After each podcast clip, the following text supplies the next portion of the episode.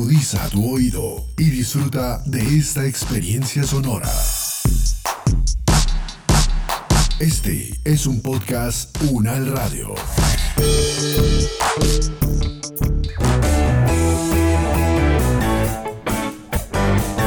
Salud Unal, contigo. Escuchar, aprender y compartir información de calidad sobre bienestar.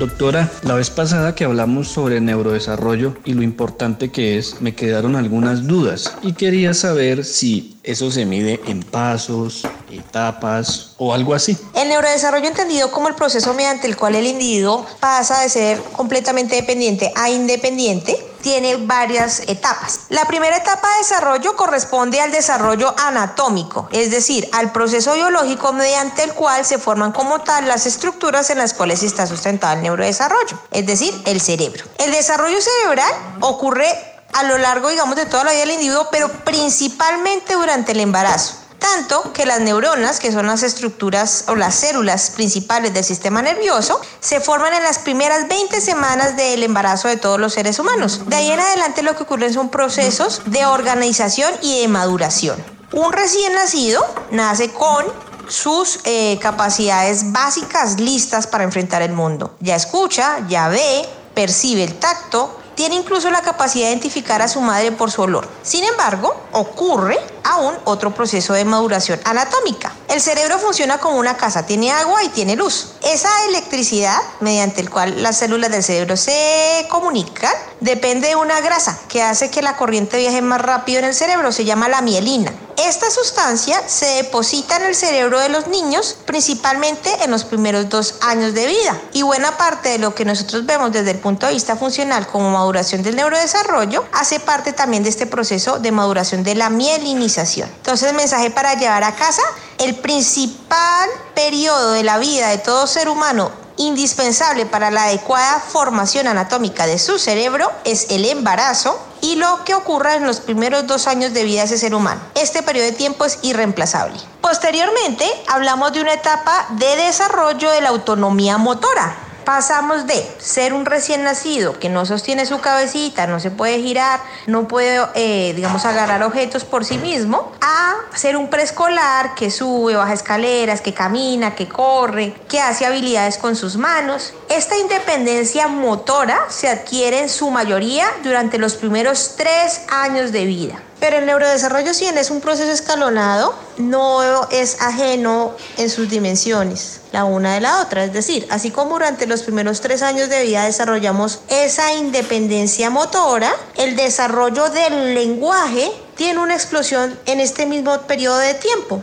El lenguaje es una herramienta fundamental para los seres humanos, dado que es la principal forma de socialización de los unos con los otros y además le permite entender el mundo. El desarrollo del lenguaje no se limita a la emisión de palabras, va mucho más allá de eso y tiene varias etapas. La primera de ellas es la etapa prelingüística, la etapa que ocurre entre los 0 y los 12 meses. Durante ella los niños desarrollan progresivamente comprensión de instrucciones o de comandos como por ejemplo el no, empiezan a aprender cuál es su nombre, a responder por él, a demostrar mediante gestos sus deseos, a hacer juego silábico, el típico ga, ga, ga, ga, ga, las frambuesas, que es hacer el aleo, a emitir sonidos vocálicos, y toda esta etapa es necesaria antes de que aparezca como tal lo que conocemos como lenguaje expresivo, las palabras y la emisión de frases y demás. Bueno, ya sabiendo que existen unas etapas y demás, ¿hay como señales o signos en el niño de los que debamos estar pendientes? Dentro de este proceso de ganancia de la autonomía motora, hay algunas banderas rojas o cosas que nos deben poner en alerta. Una de ellas es la dominancia manual temprana. ¿Eso qué es? Los bebés, los niños menores de dos años, deben emplear de forma simultánea sus dos manitas para hacer las manipulaciones de los objetos. No es normal que un niño antes de los dos años utilice más una mano que la otra. En caso de que esto sea detectado en los bebés, inmediatamente debe ser llevado a consulta médica. Eh, hay bebés que, por ejemplo, a los 12 meses ya caminan, hay otros que lo hacen a los 13, a los 14. Nuestro tiempo máximo dentro de lo que se considera normal para adquirir la capacidad de caminar son los 18 meses. Toda regresión motora debe ser un signo de alarma. ¿Esto qué es? Por ejemplo, si nuestro bebé ya sostenía la cabecita y se estaba girando y como papás observamos que el bebé ya no se mueve como antes, que dejó de girarse, que dejó de sostener la cabeza, inmediatamente debemos consultar. Lo mismo si, por ejemplo, el bebé ya caminaba y deja de caminar o vemos que empieza a caminar raro o que se cae todo el tiempo o que las cosas que logra hacer en relación con otros niños de su misma edad son inferiores o que deja de hacer lo que ya sabía hacer, también debe buscar médica, ayuda médica con prontitud. Doctora, le escuché dos términos que desconozco. El término neurodiversidad fue acuñado por la doctora Judy Singer en la década de los 90. Básicamente contempla el hecho de que no todos los cerebros son iguales. Si bien tienen una estructura anatómica y funcional global, no todos los cerebros funcionan de la misma forma. Es más, cada cerebro es único en esa forma de funcionar y es necesario conocer y entender esto. Al ser los cerebros diferentes, condiciones como por ejemplo los trastornos de aprendizaje, incluso el autismo, más que ser identificados como enfermedades, algunos los consideran variaciones dentro de esta neurodiversidad que requieren no una cura, sino estrategias y apoyo que les permitan integrarse dentro de la comunidad. La plasticidad cerebral es un concepto que nace del hecho de la capacidad de adaptación del cerebro de los seres humanos. Es decir, el cerebro se autorregula y tiene la capacidad de aprender de sus propias experiencias, incluso en situaciones que salen de la normalidad, en las cuales ocurre lesión neurológica. Existen varios tipos de plasticidad cerebral. Una es aquella que depende de la experiencia, de los aprendizajes en un entorno biopsicosocial y que se adquiere progresivamente en el tiempo. Y otra que es dependiente de la edad. ¿Por qué de la edad? Porque ese cerebro tiene unos periodos de desarrollo crítico de sus funciones cerebrales dependiendo de qué función estemos hablando, esos periodos de desarrollo crítico son variables. Es decir, no es el mismo periodo de desarrollo crítico el del lenguaje en relación con la función motora, por ejemplo, reconociendo que hay periodos muy importantes en general, como todo lo que ocurre durante el embarazo y los primeros dos años de vida. Ese proceso de plasticidad cerebral, que no es más que la capacidad del cerebro mismo de modificarse y de aprender a partir de sus experiencias, nos ofrece una herramienta invaluable porque reconoce que esa modificación en esos factores ambientales, de tal forma que se favorezcan esos aprendizajes, pueden impactar de una forma benéfica los procesos de desarrollo, sabiendo que esta plasticidad y esta adaptación cerebral no es infinita. Depende de los periodos críticos y de ese sustrato o de esa base que es el cerebro en sí. Por ejemplo, en los casos de lesión cerebral, donde la lesión es irreversible, el cerebro se intentará adaptar lo mejor posible para que su funcionamiento sea óptimo. Sin embargo, si la lesión es grave, no va a lograr un funcionamiento perfecto. ¿Quién evalúa trastornos del neurodesarrollo? Los trastornos del neurodesarrollo van a requerir un abordaje integral, un equipo interdisciplinario que los va a abordar y tratar. Parte de ese equipo interdisciplinario, de acuerdo al caso, va a incluir desde los papás que notaron esa alteración inicial o los médicos de atención primaria o incluso las enfermeras en los centros de salud con entrenamiento como les mencionaba, los pediatras, los neurólogos infantiles, que somos los médicos especializados en la atención de las alteraciones neurológicas de los niños, de acuerdo al caso fisiatría infantil, que son los médicos especialistas en todo ese proceso de habilitación pediátrica, las diferentes terapias que son indispensables, dado que son los que hacen todo ese proceso de intervención terapéutica para favorecer ese proceso de desarrollo, como son fonoaudiología, terapia física, terapia ocupacional, básicamente como elementos clave de este eh, equipo de valoración del neurodesarrollo. Doctora, en nuestro caso nos remitió el médico general, pero ¿cómo saber si mi hijo necesita una evaluación de neurodesarrollo? En Colombia existe una guía de práctica clínica basada en la evidencia para la promoción del crecimiento, detección temprana y enfoque inicial de las alteraciones de crecimiento en niños menores de 10 años y la promoción del desarrollo, y para la detección temprana y enfoque inicial de las alteraciones del desarrollo en niños menores de 5 años en Colombia. Esta guía hace parte de las políticas de salud pública del país y debe ser ejecutada en los diferentes niveles de complejidad de atención de salud que van desde los dispensarios, centros de salud, hasta la práctica de, pues, ya hospitalaria en hospitales de alto nivel de complejidad por diferentes personas de este sistema de salud que incluyen personal de enfermería con entrenamiento, médicos rurales, médicos residentes, práctica pediátrica general y dependiendo del caso, para atenciones ya más complejas, confirmación de estas, altos niveles de complejidad,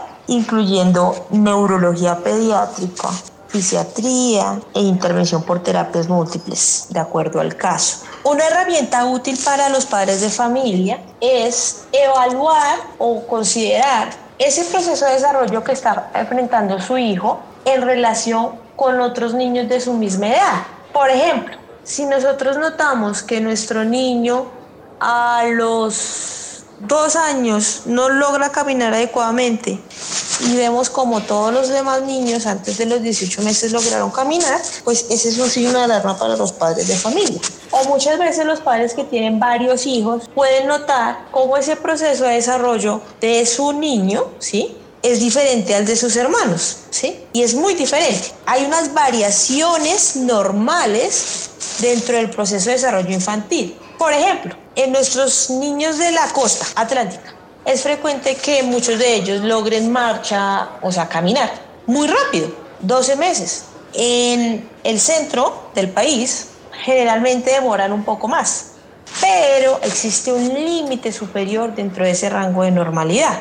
Sea en la costa o sea en Bogotá, ningún niño debe caminar después de los 18 meses, por ejemplo. Entonces, es importante que los papás en relación con otros niños de la misma edad puedan establecer un paralelo. Pero también es muy importante lo que les comentaba sobre esa guía práctica clínica para la detección de esas alteraciones, es decir, parte de la atención integral en salud de todos los niños dentro de esas consultas de promoción y prevención, así como se mide, se pesa, se talla, debe ser evaluar si hay o no este tipo de alteraciones en el desarrollo. Otro punto importante a considerar son los factores de riesgo. Es decir, si mi niño es de alto riesgo neurológico, si mi hijo o hija, por ejemplo, fue prematuro, tuvo restricción de crecimiento intrauterino, tuvo hipoglicemia al, en el periodo neonatal, requirió hospitalizaciones al nacer o después por alguna enfermedad grave que requirió sobre todo unidad de cuidados intensivos, o tiene una condición de salud grave de base, es un niño en el que nos toca estar mucho más pendientes de ese proceso de desarrollo. Si el niño es de alto riesgo neurológico, nos toca estar aún más atentos a ese proceso de desarrollo. Doctora,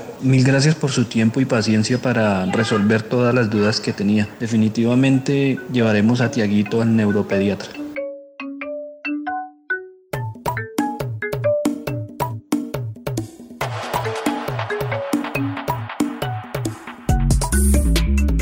Es el momento de que cada uno desde sus hogares aporten el cuidado de su salud y de su comunidad.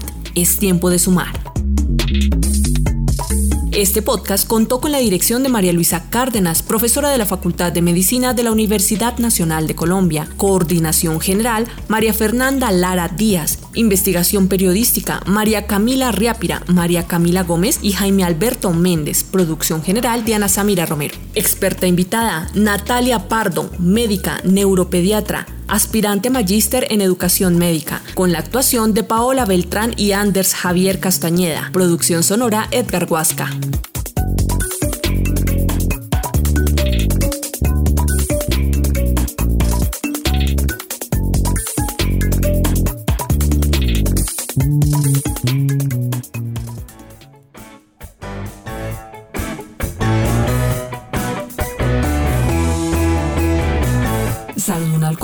Es una producción de la Facultad de Medicina de la Universidad Nacional de Colombia en alianza con UN Radio. Salud Unal. Contigo.